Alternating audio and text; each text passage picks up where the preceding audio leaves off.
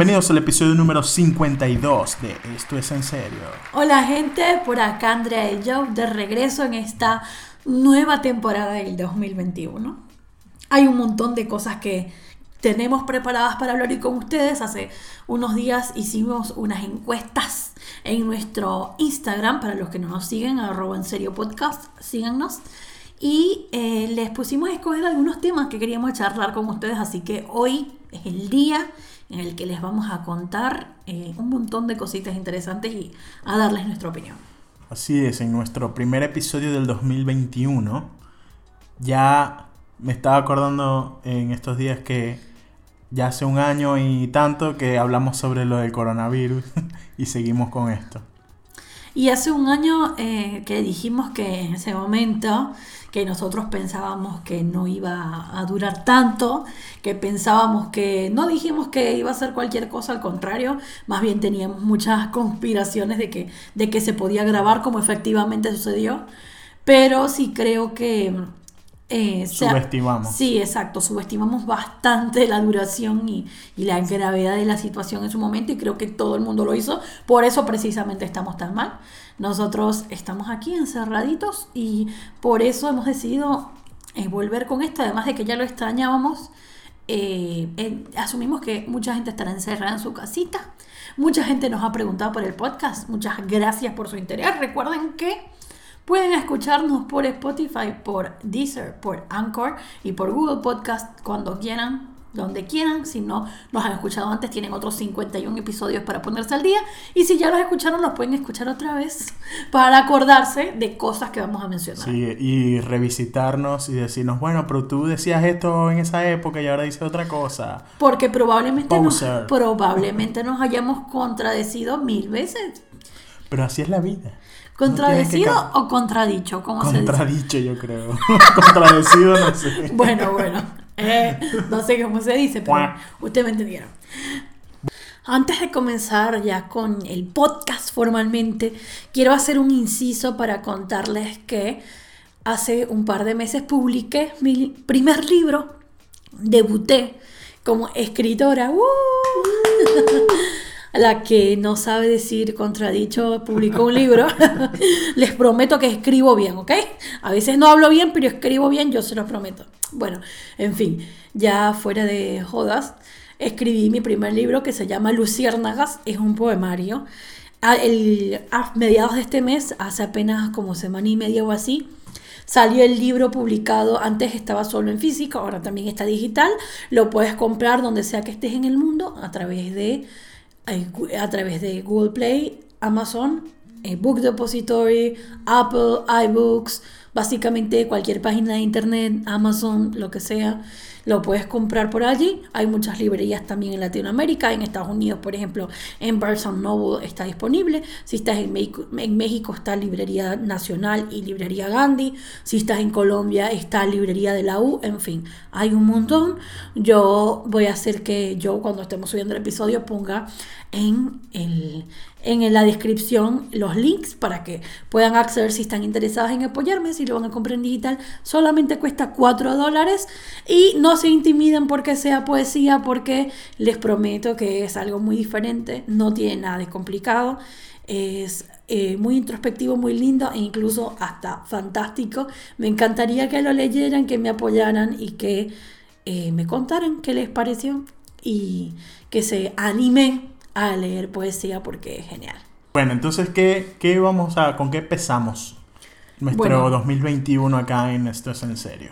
Hay una noticia que me dio mucha risa, estuvo, está bastante viral en este momento porque el CDC o el Center for Disease Control and Prevention de Estados Unidos, de Estados Unidos que básicamente es el Centro para Control y Prevención de Enfermedades en español. Como la autoridad en, esa, en ese ámbito. El gobierno de Estados Unidos en lo que respecta a temas de salud, enfermedades, pandemias, etcétera. Que ha estado muy, muy famoso por este tema también del COVID y tal. O sea, como que toda la información que ellos dan es importante. Y bueno, esa, esa información me dio a mí bastante miedo. Vamos a ver. ellos tienen un blog que se llama eh, Public Health Matters y en ese blog ellos publicaron un artículo en estos días que dice, eh, bueno, dice cómo prepararse 101 Zombie Apocalypse, ¿no? Eh, entonces dice, básicamente eso es lo que dice.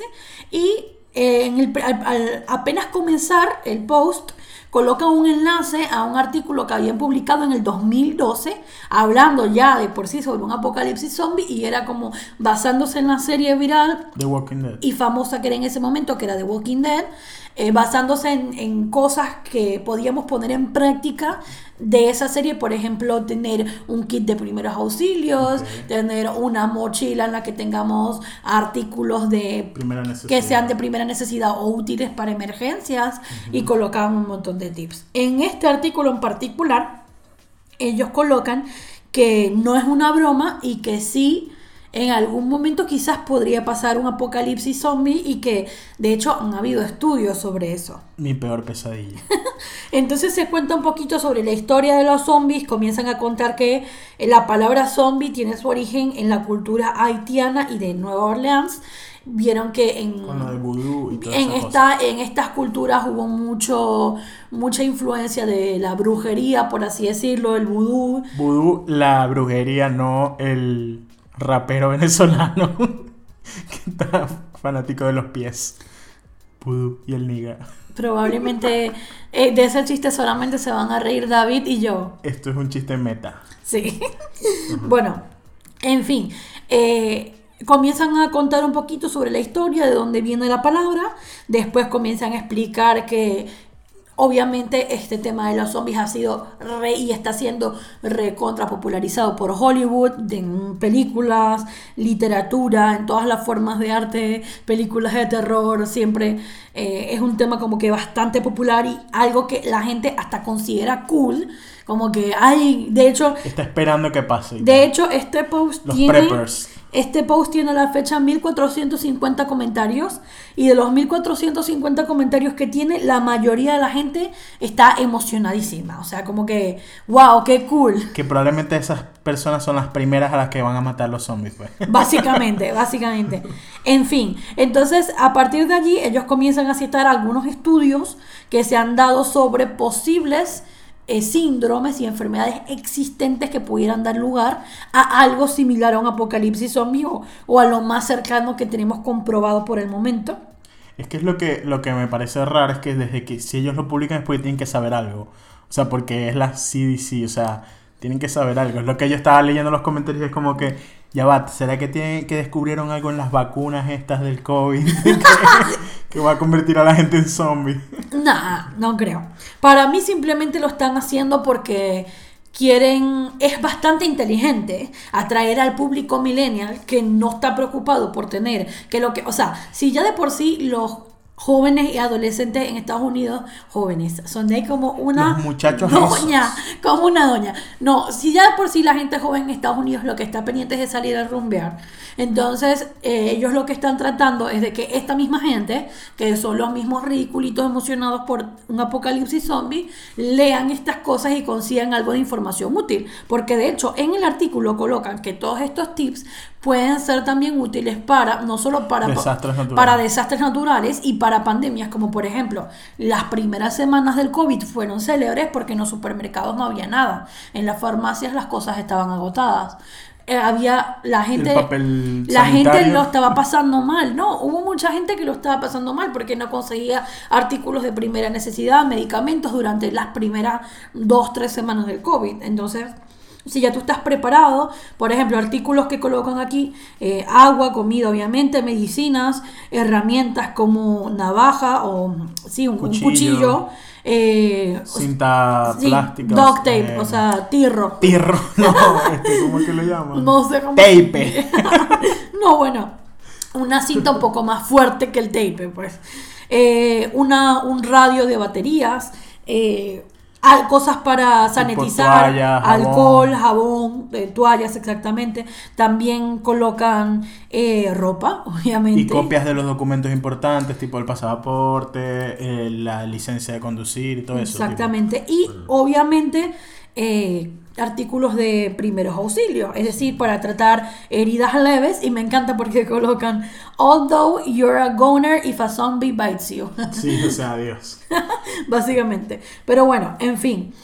ponen un montón de tips bastante útiles, pero esto causó como que un gran shock dentro de, de hecho, lean los 1450 comentarios, o sea, todo el mundo como que anda ahí como que conspirando, pero en realidad para mí, y lo que pone mucha gente también, es que es una manera cool de poner a la gente a pensar en que deberían prepararse y deberían estar, darle importancia a este tipo de situaciones.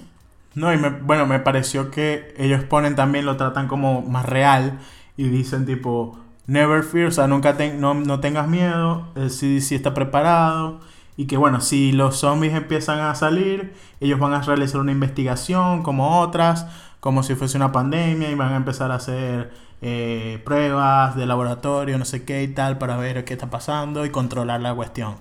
Pero bueno, si lo vemos como hicieron, cómo trataron lo del COVID, no tengo mucha esperanza de que vayamos a volvernos zombies todos. Pero bueno. Eh, yo sigo, yo voy a hacerme prepper, voy a tener todas mis cosas. Incluso dicen que tienes que tener tipo un plan de emergencia con tu familia, de que si por si, si, los zombies entran a tu casa, si se tienen que ir, a dónde se pueden encontrar. Yo me acuerdo que em, mi mamá es como que la perfecta consumidora para este tipo de contenido. Mamá, si estás escuchando, sabes que es así. Ella es completamente la persona que cae cuando pasan una cadena de WhatsApp que dice que el mundo se va a acabar en el 2025, entonces ella ya desde ya comienza a hacer su maleta y ya tiene como que una mochila lista para seguir corriendo. Al terremoto que en Buenos Aires no hay, ella vive allá, pero bueno, ella igual la tiene. Yo me acuerdo que una vez a ella le llegó un correo de estos de que pasaban por Hotmail, que antes de, de ser cadenas de WhatsApp eran de por correo electrónico y decía, un supuesto estudio que decía que en Maracaibo, la ciudad donde nosotros vivíamos, iba a haber un tsunami. Y era un artículo bastante detallado en el que incluso habían, me acuerdo, como, como unas especies de mapas satelitales en los que decían hasta dónde iban a llegar las olas, qué partes de la ciudad iban a, desaparecer. A desaparecer. Sí, sí, sí, no, literalmente. O sea, la cuestión era como que súper convincente para la época. Y mm, a mi mamá le dio un infarto. Y, o sea, estuvimos a dos segundos de mudarnos todos a Ciudad Bolívar, ubicándolos, ubicándolos en tiempo y espacio. Es donde están, es en la zona del llano en Venezuela, donde hay unas montañas muy, muy altas. tiene mucha altura, como que esa parte de ahí en Bolívar. Y como que no, allá no va a llegar el agua, entonces vámonos todos para Bolívar porque y estábamos ahí todos como psicoseados por el tsunami. Sí, siempre salían esas noticias así. Obviamente el montunismo a morir, o sea, no me quiero imaginar una gente que vive en el Pacífico se reiría a nosotros a carcajadas porque están recontra acostumbradísimos a tener terremotos y sismos de cada rato. Eso era como lo de Hercolobus, que era un planeta que iba a chocar con la Tierra. Exactamente. Bueno, sí, esa, eh, ya ahí como que no caemos tanto en eso ya. Pues, pero, bueno. sí, yo siento que la gente prepare es esa gente. Es esa gente que, que le pasan una cadena o le llega la notificación de esto y de una vez ya entonces esa gente va, se va a comprar un bate de aluminio, o sea, se va a comprar su cosita, su linternita que nunca ha tenido, pero ahora se la va a comprar, sus walkie-talkie y ya está. No, yo creo que sí. O sea, está bien estar un poco preparado para cualquier desastre en tal caso. O sea, pero no para, o sea, no para decir creer fielmente que va a venir un apocalipsis, apocalipsis zombie, pero tipo un desastre natural puede pasar en cualquier parte. O sea, puede ser un terremoto, puede ser un tsunami, puede ser un tornado. Bueno, pero si aquí llegara a haber un terremoto, ¿de qué nos va a salvar una linterna? No, claro que sí. Después, o sea, si se va la luz. Después, si es que sobreviviste. Si sobrevives, por eso, obviamente. O sea, esto es para sobrevivir. O sea, si ya pasó el, terremoto y te quedaste sin casa, puedas sobrevivir después, ¿sabes? Hasta que venga ayuda. Pero ni que viviéramos en una cueva. Pero que, o sea, si se cae el edificio y se caen todos los edificios, o sea, los bomberos no van a venir a ¿Se van a caer todos los edificios? No, muchos edificios se pueden caer. En México pasó. Bueno, ajá, pero... Bueno, y la linterna te va a ayudar, porque si te quedas abajo de un escombro, tienes la linterna a mano, ponele, y empiezas a alumbrar y te vienen a rescatar. O sea, ese, o sea, no tienes que ser tan. Estás viendo muchas películas. anti-prepper. Estás viendo muchas películas. No, estoy viendo las noticias reales. Aquí que- ten- hay gente que se ha salvado por Aquí eso. tenemos a alguien que anda leyendo cadenas de WhatsApp. No, eso no es cadena de WhatsApp, eso está comprobado. Te invito a ti a que vayas a leer. si ¿Me quieres. invitas? Sí. ¿Y dónde está tu, tu chapita? Bueno. Tu chapita de quiero hacer. Cuando yo me salve, después te vas a quedar pegado a mí. Ah. Ay, ayúdame ahí. bueno, dale. Me vas a dejar botadita. No, no te voy a dejar botada, pero te voy a recordar. Ah, te acordé cuando no me creías. Bueno, ahí está con mi maletica Ya, me imagino. y unos atunes. Ya sea atunes. ¿Por qué? Porque están enlatados. Necesitas tener. Ah, yo te entendí irnos a Túnez. Y yo. En Túnez no pasa nada. Y yo, mi hermano. Me acordaba. Yo no me acordaba que Túnez existía ni siquiera. ¿Dónde queda Túnez? Tal vez sabes. Lo único que sabía de Túnez es en el mundial, en el álbum, el álbum del mundial.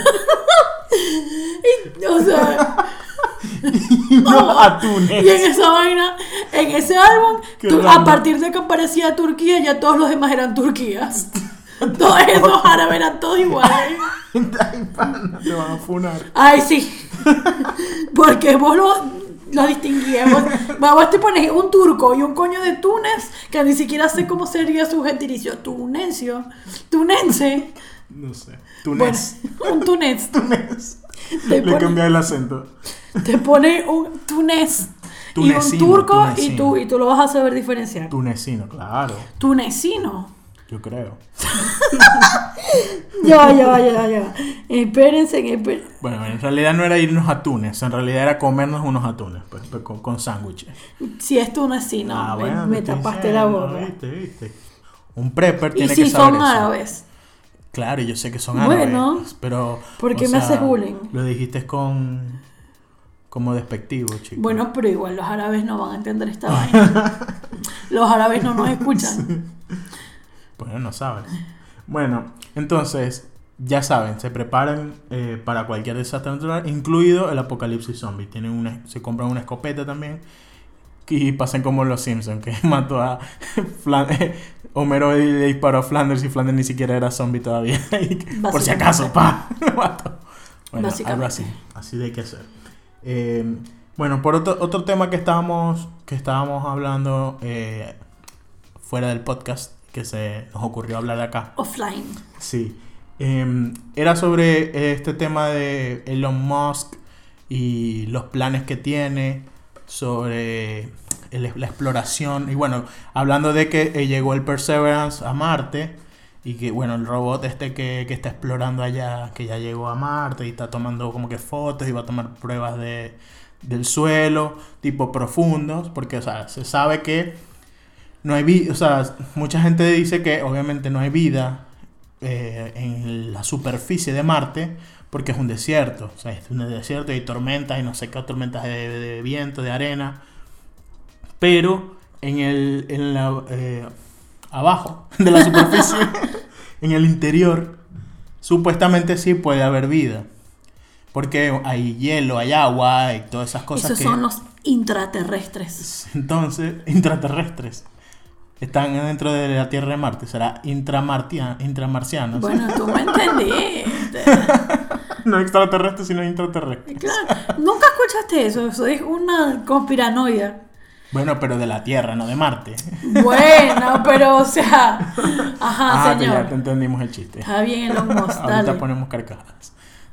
Ajá. Eh, bien, estaba serio, estaba hablando de una cuestión seria, por favor. Eh, entonces, supuestamente este robot, o sea, supuestamente no, lo que tienen planeado es que va a tomar muestras desde más profundidad. Aunque dicen que no, no creo que llegue tan profundo, porque obviamente no, no, hay la, no tiene la capacidad para ir tan profundo en la Tierra, en la tierra de Marte. Y en Me la Tierra de encantó, Marte. me encantó que dijeras en la Tierra. ¿Y cómo, estará- se, ¿Y cómo se llama la Tierra de Marte? Después estar haciéndome bullying. ¿Cómo se llama la, el suelo de Marte? Mm, la mierda.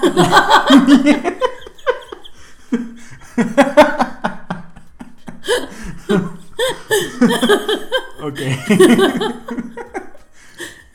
bueno, entonces. Hoy estamos con los chistes malos. Un besito abrazo. En el suelo interior de Marte, no creo que llegue, o sea, porque lo que dicen es que está muy adentro, pues capaz no va a conseguir nada.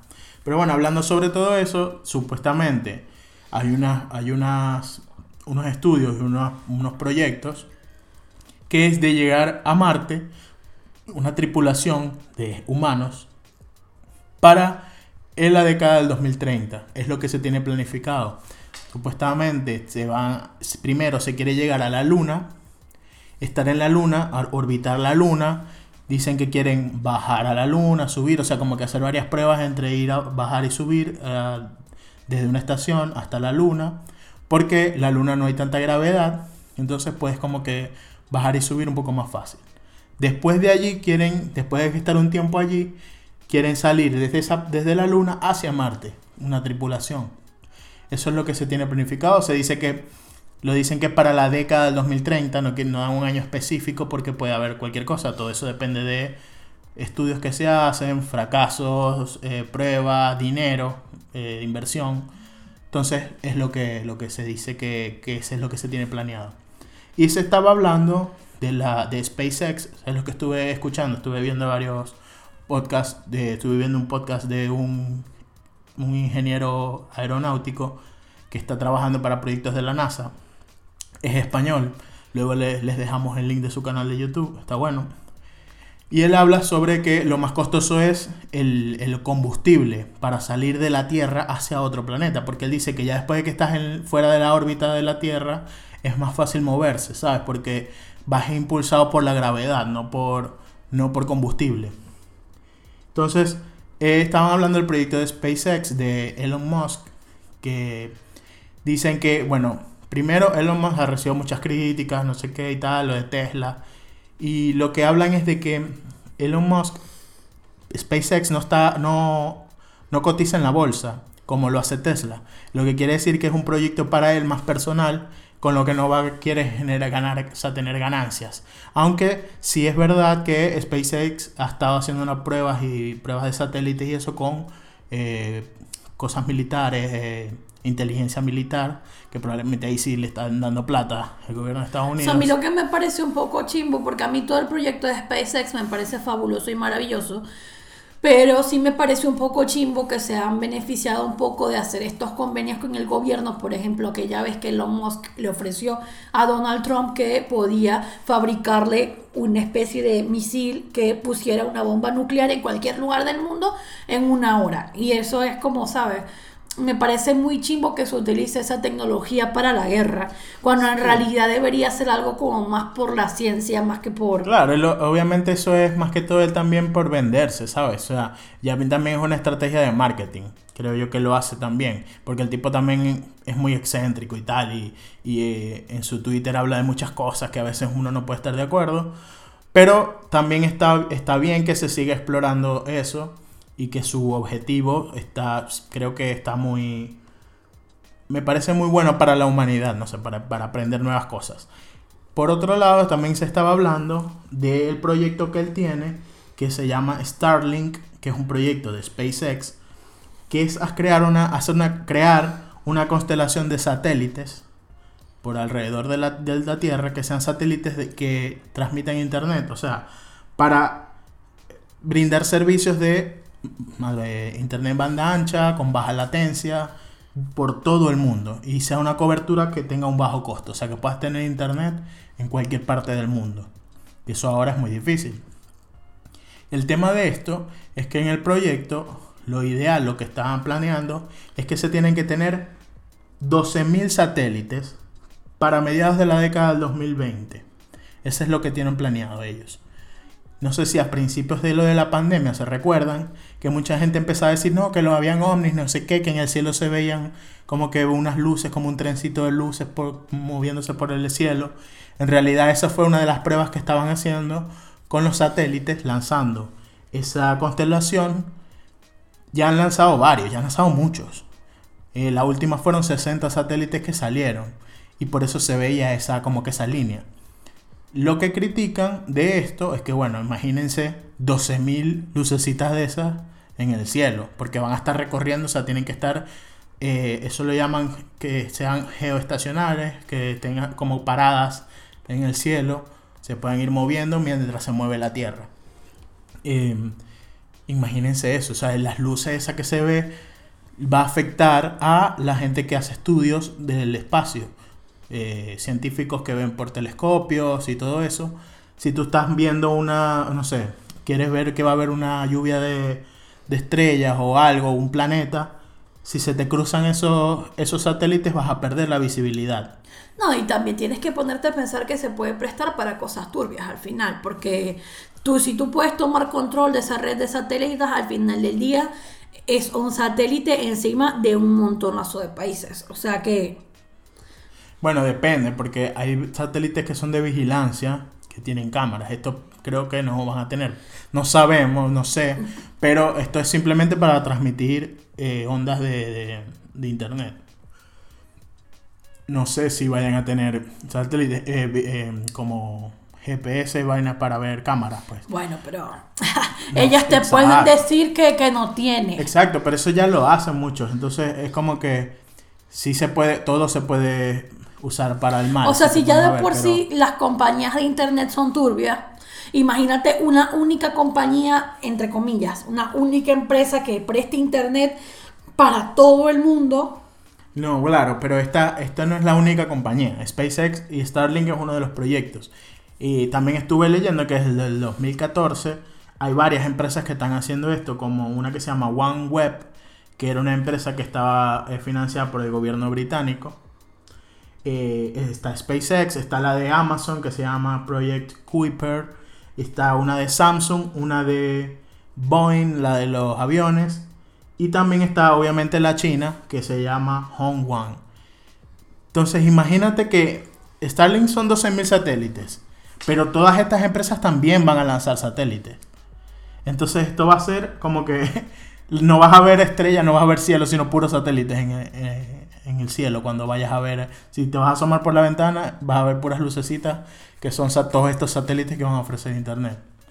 Entonces hay un, hay un, un reclamo o algo que se está moviendo entre todos los científicos, más que todo espaciales, es que esto va a afectar mucho a la gente que se la pasa viendo por telescopio y viendo qué está pasando en, afuera. Sí, me habías dicho que también como que todos estos, eh, como que todos estos científicos clásicos estaban como en contra de la cuestión, ¿no? Sí, estaba viendo una entrevista que le hicieron a Elon Musk en la que le decían que varios leyendas del espacio eh, o como eh, Armstrong y todos estos que los que los que pisaron la luna, toda esta gente estaban en contra de muchos proyectos de él y él se pone a llorar durante la entrevista diciendo como que, ellos son sus héroes y él como que maltripea porque, porque lo critican y no sé qué. Y él solo que quiere como que el bien para la humanidad, no sé qué.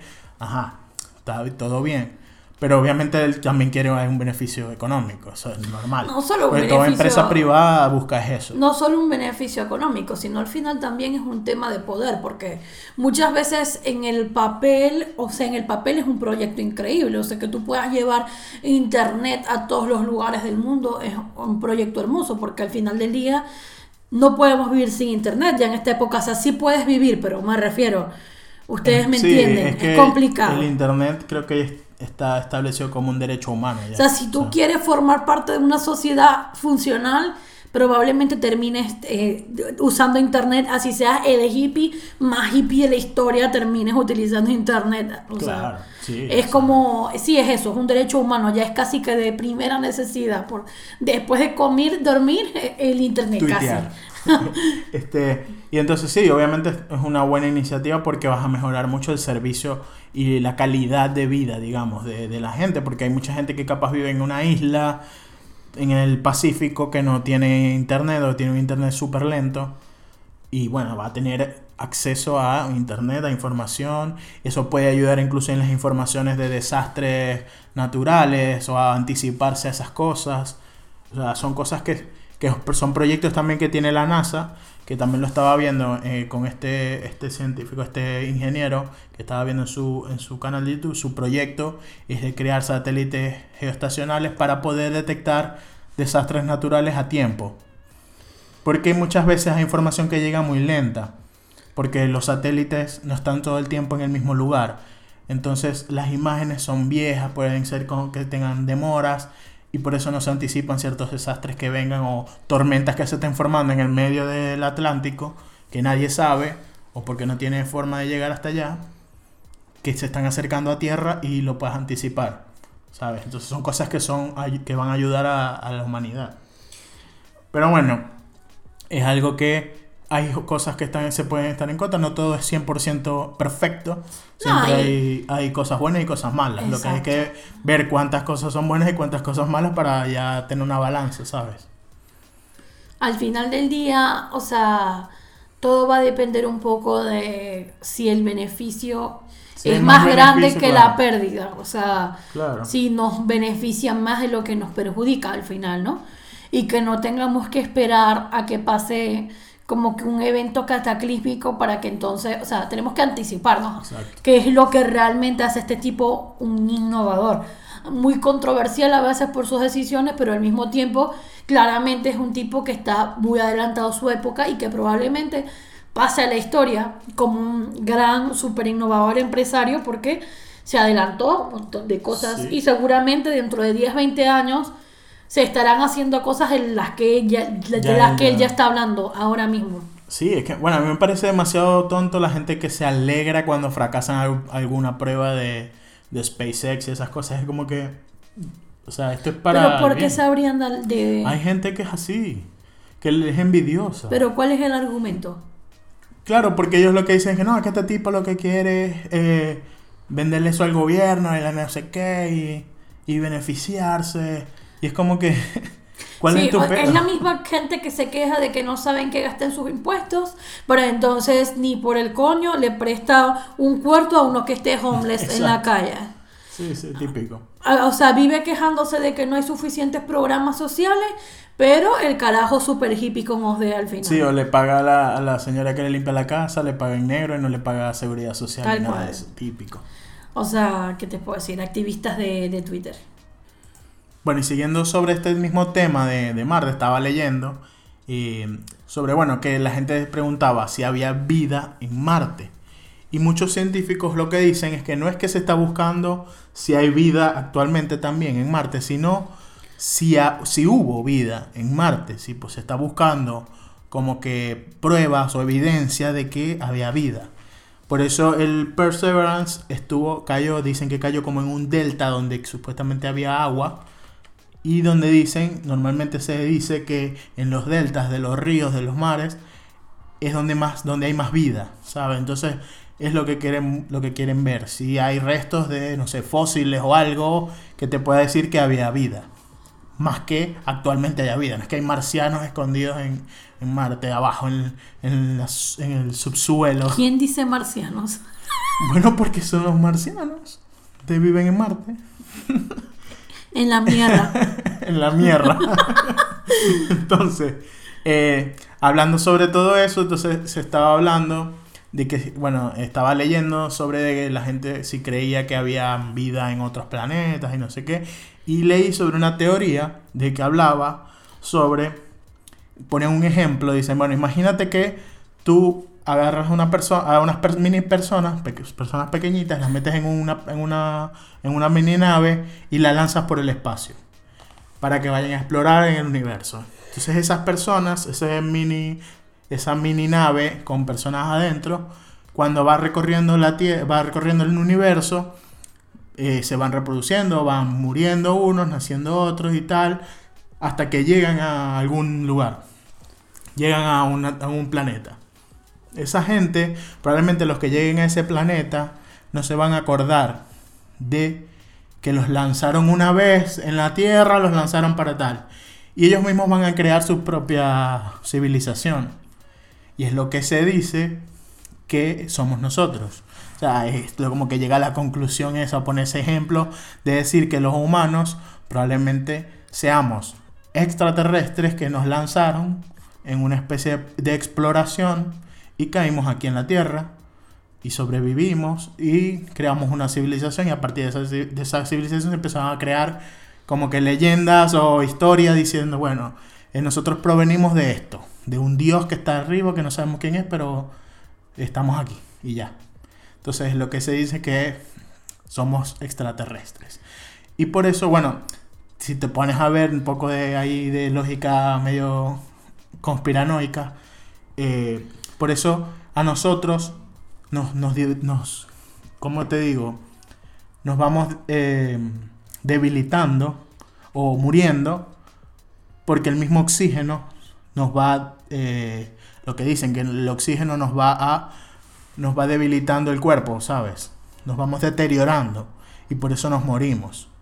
O sea, nos morimos tan poco tiempo, en poco tiempo. Si te pones a ver, los tiempos en el universo son muchísimo más grandes. Entonces, nosotros que podemos durar 80, 90 años, al máximo. Con suerte, con, suerte, Con suerte. 100 años ya es suertísima, pero ponerle 70, 80 años es muy poquito. O sea, a nivel de tiempos del universo. Entonces, esto quiere decir probablemente que nosotros no somos aptos o no estuvimos creados 100% para vivir en la Tierra porque el oxígeno nos va a ir debilitando, deteriorando. Entonces, ya eso es súper conspiranoico, ¿sí? Yo creo que... ¿tú sabes que elegir creer o no. La fantasía de las que la gente tiene sobre que llegue un apocalipsis zombie, mi fantasía personal es que matar a no no no no no no tiene que ver con zombies tiene que ver con que pase algo así como Project Nine o sea que llegue de repente una nave espacial y se instale en la Tierra Sí, District 9. No sé por qué dije Project Sí me confundí cuando dijiste Project 9, pero sí, te entendí, te entendí. District 9. District 9, sí, sí. Que por cierto, ya confirmaron. La 10. Ya confirmaron. District 10. La secuela. Hermoso. Eh, pero bueno, en fin. El punto es que yo, yo quiero que pase algo así como District 9, en el que llegue una nave espacial y nos confirme de una vez por todas que esta gente existe y poderlos ver. O sea, no sé por qué me fascina tanto la idea de poder Sí, a mí me, me Hacer contacto. Me da miedo y me fascina. O sea, es como un miedito porque no sabes si son buenos o malos, ¿sabes? O sea, si quieren... Yo creo que al final del día capaz no son ni buenos ni malos. O sea, probablemente tienen el, mismo instinto que tenemos nosotros que nos ponemos violentos, nos ponemos violentos en el momento en que tenemos miedo de algo.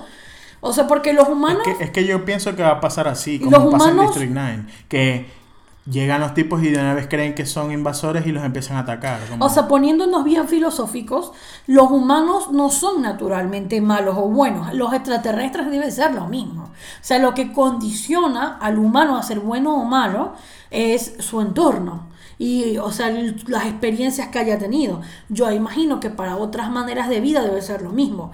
Que Hollywood haya satanizado los extraterrestres para vender y para fomentar el miedo a lo desconocido, porque obviamente fomentar, por más que a mí me encanta la ciencia ficción, me fascina, pero sí que es cierto que fomentar el miedo a lo desconocido ha sido una estrategia de control de, o sea, de control de las masas súper efectiva. O sea, yo necesito que la gente le tema a esto. ¿Por qué? Porque me conviene que la gente no averigüe dónde carajo está el área 51, por ejemplo. Claro, porque más que todo, bueno, hablando de District 9, más que ser una película de ciencia ficción de que está hablando sobre extraterrestres y no sé qué, también habla sobre cómo es la condición humana, de que viene alguien extraño y lo rechazo, lo meto en un gulag ahí y los trato mal como seres de segunda especie, no sé qué, o sea, segunda...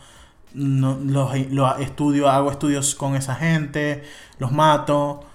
O sea, ¿sabes? Es como que ven a alguien extraño y de una vez lo atacan. Es como en la masa, pues como funcionan las masas. En la sociedad, normalmente, cuando nosotros estamos todos en...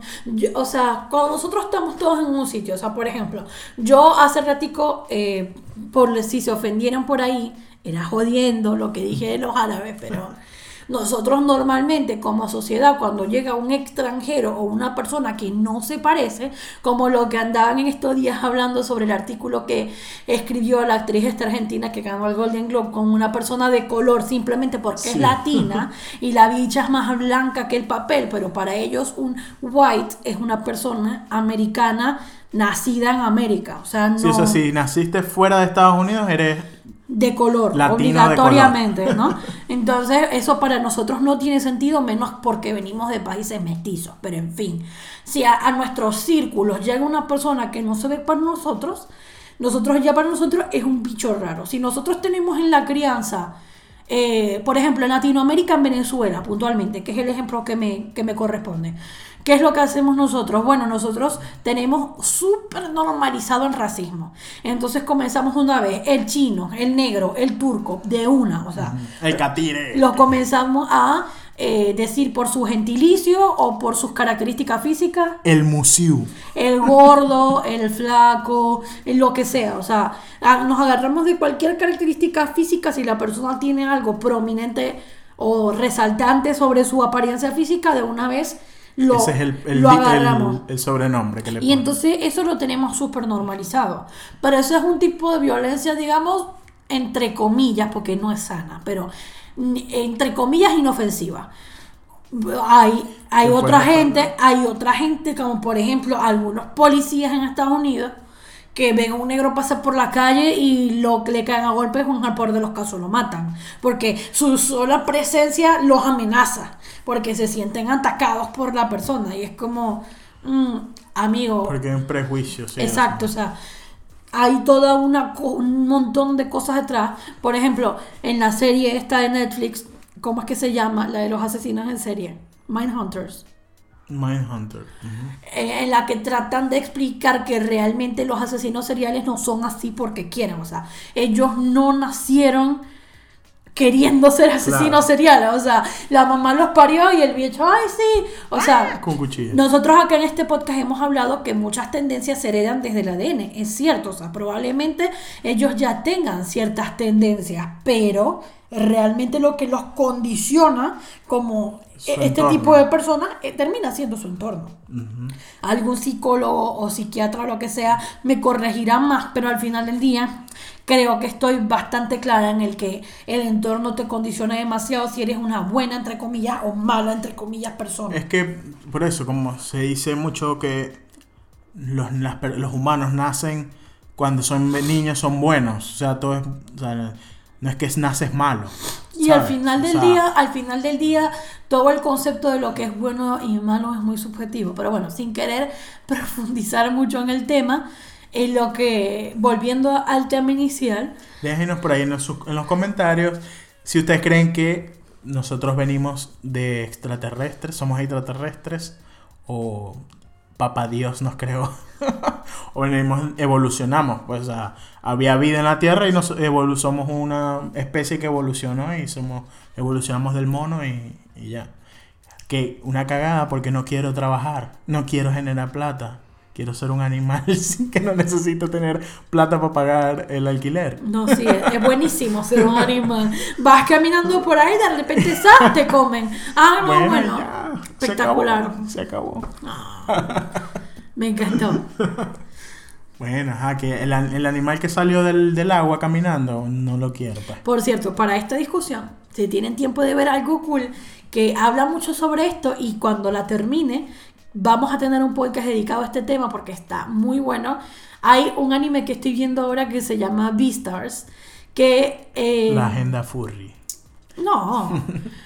Eh, lo voy a decir, o sea, no me importa la gente que anda con las estupideces diciendo que, que furrio, este, porque realmente la serie es muy buena y precisamente lo que trata es de, tiene todos estos simbolismos porque está la cultura de los depredadores en, ese mundo, los depredadores, los carnívoros y los herbívoros realmente. Entonces en ese mundo lo que se trata es de que los carnívoros y los herbívoros, los herbívoros lleven un mundo en el que no se tengan que alimentar, obviamente, no se asesinen entre sí. Pero todo esto son una serie de metáforas para la vida real y cómo nosotros nos desenvolvemos como sociedad en la actualidad. Si somos buenos, si somos malos, si, eh, qué es lo que nos condiciona como seres humanos, en fin, muy interesante, se los recomiendo si les interesa el tema. Vale, nos dejan en los comentarios si les interesa y hacemos un, grabamos un episodio sobre eso.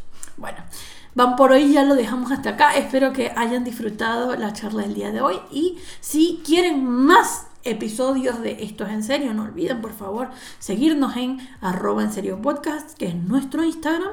Y también recordar que tenemos un Patreon y que pueden escucharnos en Spotify, en Anchor, en Deezer y en Google Podcast. En Google Podcast nos pueden seguir, en Spotify recuerden también, para que así les aparezca las notificaciones y tal, les aparezca ahí en cuando publiquemos episodio nuevo les aparece ahí en el inicio. Así que bueno, también nos pueden seguir en nuestras cuentas personales, arroba casu01 y arroba Joe Presents. Y bueno, nos siguen ahí también y chismean también. Pueden seguirme en Beyond the Albums en Instagram, donde hago algún pequeño podcast ahí sobre un playlist y música. Eh, también hago reviews de, de discos, así que la publicidad y ahora pago ah, En Serio Podcast por la publicidad. el sponsor. Bueno, gente, eh, los queremos mucho. Gracias por llegar hasta acá. Los queremos. Un beso. Chao.